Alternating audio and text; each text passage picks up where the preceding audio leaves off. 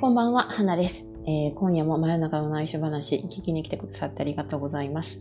えー、今回はですね、ちょっと海外絡みのお話をしようかなと思ってます。あの、先日もね、私はあんまり本読みませんよっていう話をしたんですけど、結構ね、あの、人が書いてる書評とかね、レビュー記事はね、読むんですよ。でね、あの、今回も、あの、本、カンボジア投資に関する本を書いている方の、えー、その本のレビューですね。レビュー記事を書いている、えー、まあ、ブロガーさんの記事を読ませてもらったんですけど、でまあ、なるほどなと思ったところもあったりしてですね、ちょっとね、これはね、結構あの、私に刺さったところがあったので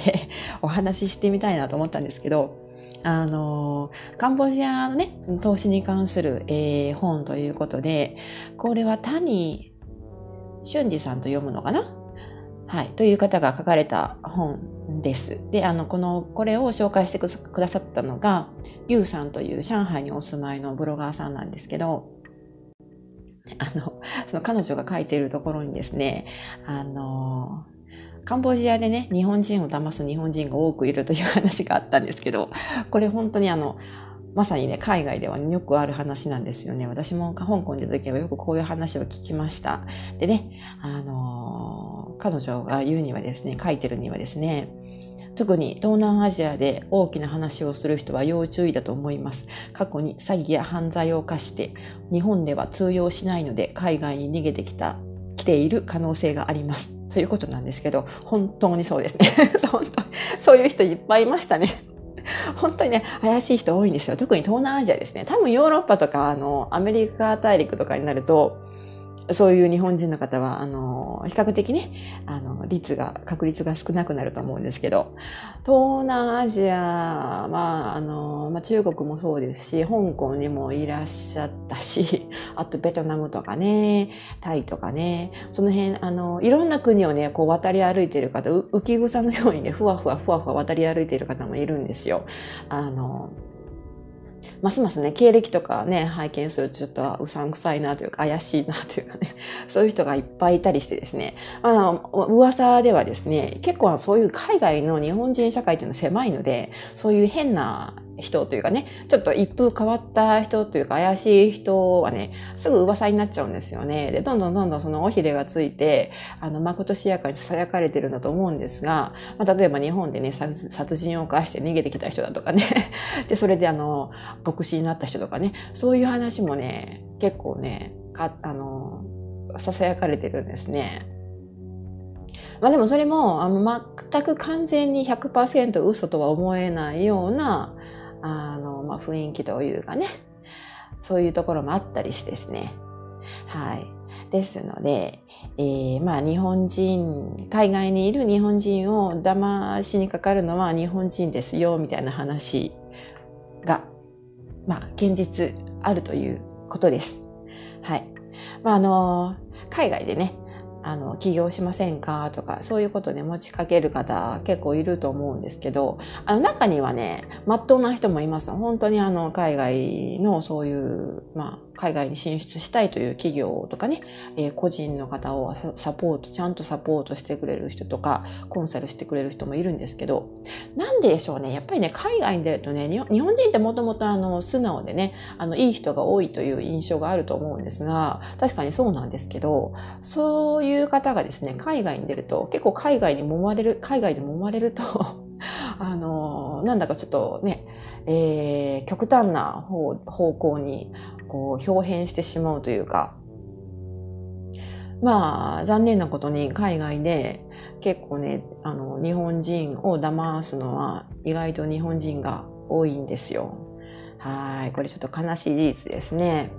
まあ、中国人とかね、あの、その、えー、ベトナム人とかね、そういう方たちって結構ね、こ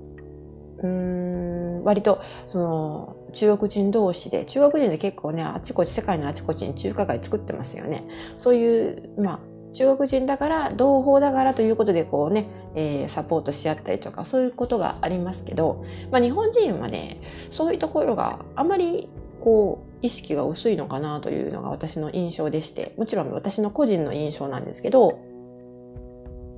まあ、日本人だから助け合うとかいうよりも、あのー、まあ、日本人だから、あの、人がいいからちょっと、ちょっと黙くらかしてやるかみたいな そういうネガティブなコネクションの方が多いのかなとか思ったりすることもあるんですよね。まあ本当に残念なことですので、ですが、えー、これがね、本当に起こっているんですね。カンボジアでも、まあありそうですよね。はい。香港でもよくありましたし、多分中国とかね、タイとかベトナムとか、その辺どこにでもよくある話だと思います。特にあのー、まあ、そうですね。やっぱりね、海外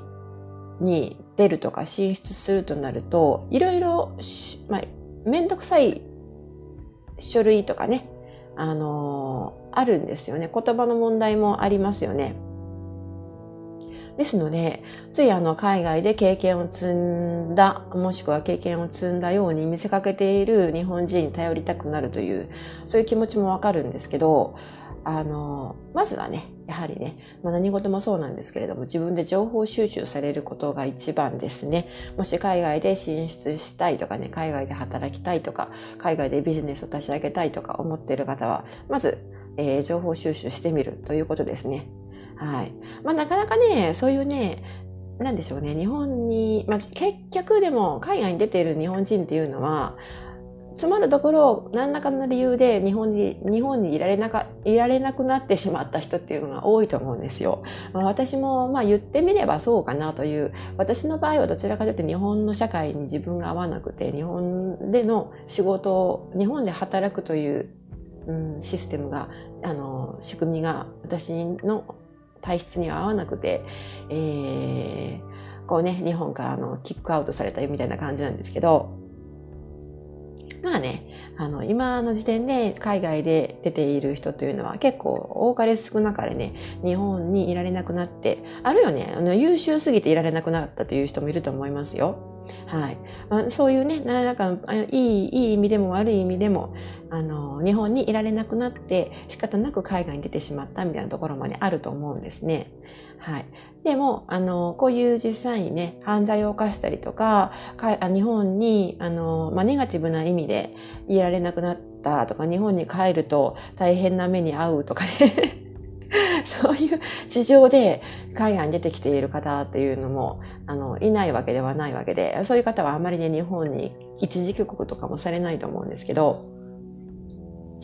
まあそういう人はね、そういう人でなかなか、あの、まあ他人事ですが、面白い人生ではないかなとも思いますね。あの、波乱万丈なね、人生で、あの結構ね、ドラマチックなので、まあ、それこそね、そういう方はブログを書けばね、儲かるんじゃないかなとか思ったりするんですけど、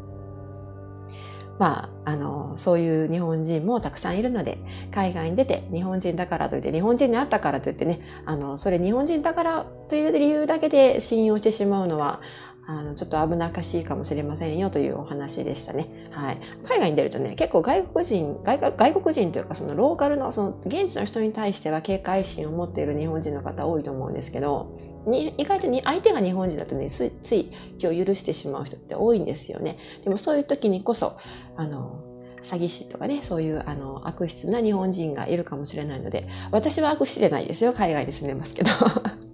言っておきますが。はい。あの、まあ、そういう方も中にはいるということで、何、どんな国の人もうんまあ、日本人であっても、どこに住んでいる人も、いい人もいれば悪い人もいると、まあ、当たり前の話ですね。はい。というお話でした。ちょっとね、面白いなと思ったので、ピックアップしてお話ししてみました。まあ、全然ね、その、紹介されていた本には、あんまりあの、関係のないところで盛り、盛り上げてしまったんですけど、まあ、よかったら、あの、こちらのゆうさんのブログを見てみてください。中国に住まれてて、いろいろ投資とかね、えー、え中国語のこととかも書かれてたのかな？あの、上海の観光地とかね、そういうことも紹介されているので、結構なかなか読み応えがある記事ばかりだと思います。はい。というわけで、今夜は以上になります。えー、またよかったら明日も聞きに来てください。では、おやすみなさい。